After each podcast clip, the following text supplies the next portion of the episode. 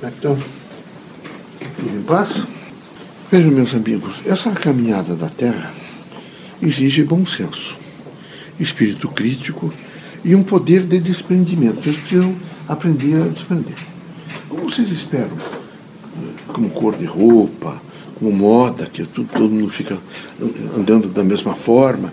Vocês imaginam que vocês possam imediatamente quase que cevar as pessoas e fazer com que todos tenham o mesmo comportamento. Os ditadores todos podem atestar para vocês e dizer que nada deu certo. Todos eles tentaram botar roupa, escola especial, ensinar as crianças. Não deu nada certo porque não dá certo. Aqui, todos são diferentes. É só através desse processo diferencial que há uma evolução na Terra.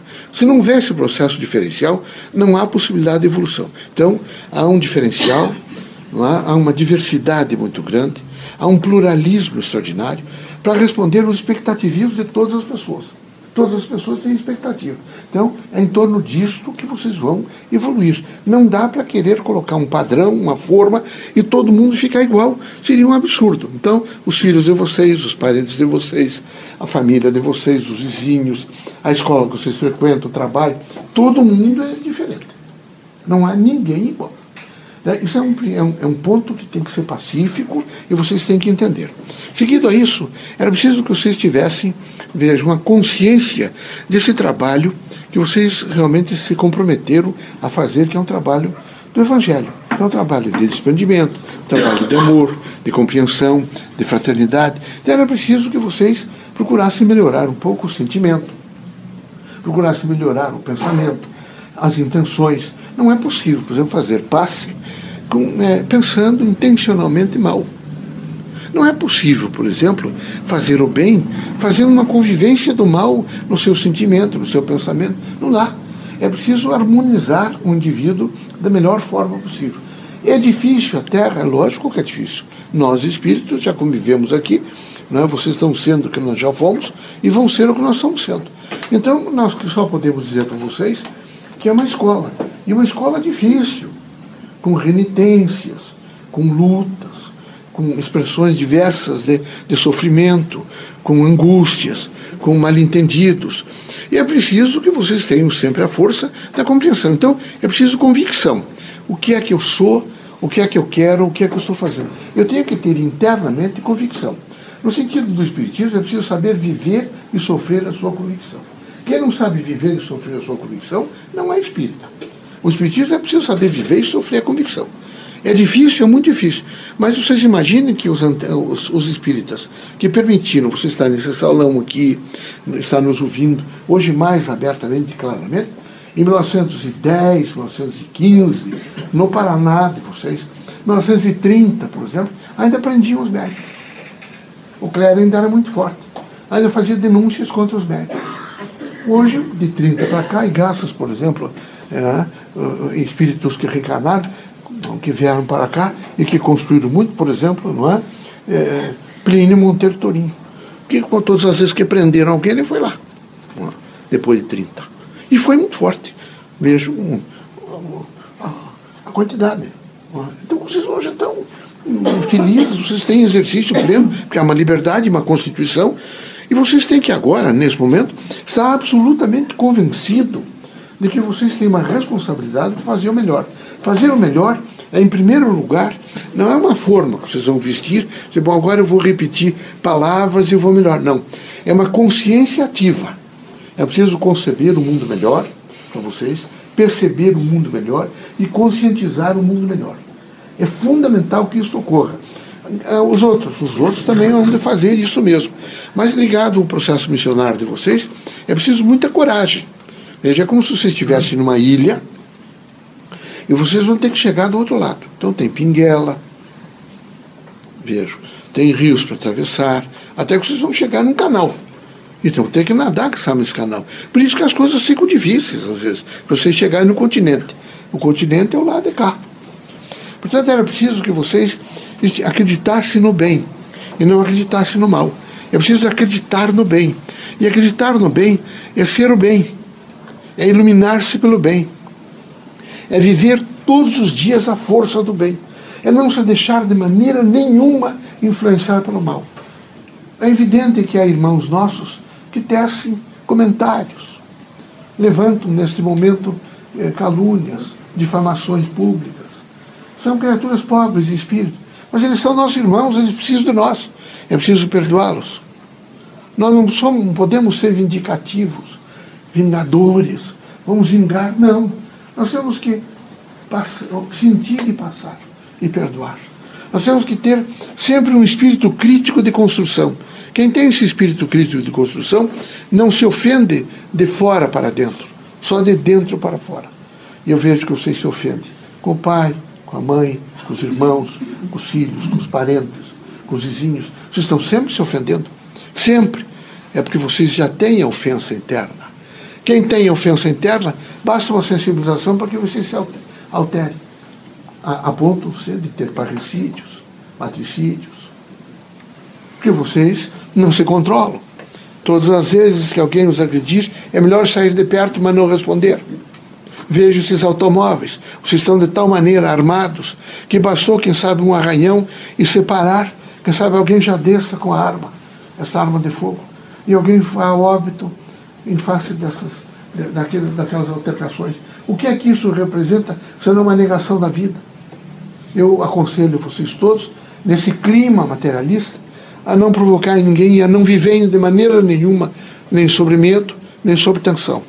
É preciso quem vive a força do amor, iluminado pelo bem, pela caridade, pela fraternidade, caminhar como espartano, de maneira nenhuma se sentir ofendido. De maneira nenhuma. É passar, por exemplo, no meio de grande tiroteio e não ser atingido. É aqueles que realmente são a fé. Quem é a fé em Deus, vejo, nunca é atingido. É um sujeito extraordinariamente pleno de si mesmo. Por isso nós recomendamos a vocês que sejam muito fortes e sejam, nesse momento, a força do bem. E para ser a força do bem, é preciso ser o bem. Veja, a palavra é extraordinária. Você sabe, algumas coisas que eu disse a vocês vai gravar em vocês. Mas o exemplo não é nada, é tudo. No Espiritismo, o exemplo é tudo. A ordem espiritista é moral. Então nós precisamos entender o quanto significa a palavra no poder de comunicação e de informação, mas quanto significa o exemplo no sentido de transformação. Então é preciso pensar no exemplo, continuamente no exemplo. Não é possível deixar de pensar no exemplo. Vocês têm que, nesse momento, perguntar a vocês mesmos: será que eu sou um exemplo bom? Será que eu sou alguém que, nesse momento, a, a, comunidade me olha sabendo que eu sou uma pessoa que tem dignidade, que vivo a força do amor, que eu acredito no ser humano, porque eu acredito muito em Deus? Ou eu sou uma pessoa não é, como um túmulo caiado? O centro espírita não pode mistificar nem mimificar. Aqui não há lugar porque alguém colocou esse guarda-pó, ou alguém ouviu as mensagens nós, ou leu um livro, o livro dos Espíritos, ou está uma vez por semana fazendo uma leitura do Evangelho, se diz Espírito, é preciso mudar de dentro para fora. Túmulo caiado não dá. É só abrir um pouquinho e há mau cheiro. Então é preciso que vocês sejam muito fortes. Não é? E para ser o exemplo que transforma, que educa não é? Que traz o exemplo extraordinário do bem, que faz esse mundo melhor. O que é que vocês imaginam? Alguns professores eméritos da universidade, não é? vocês viram, por exemplo, chegar e sentir que aquele homem é forte. Como é que aquele homem fez?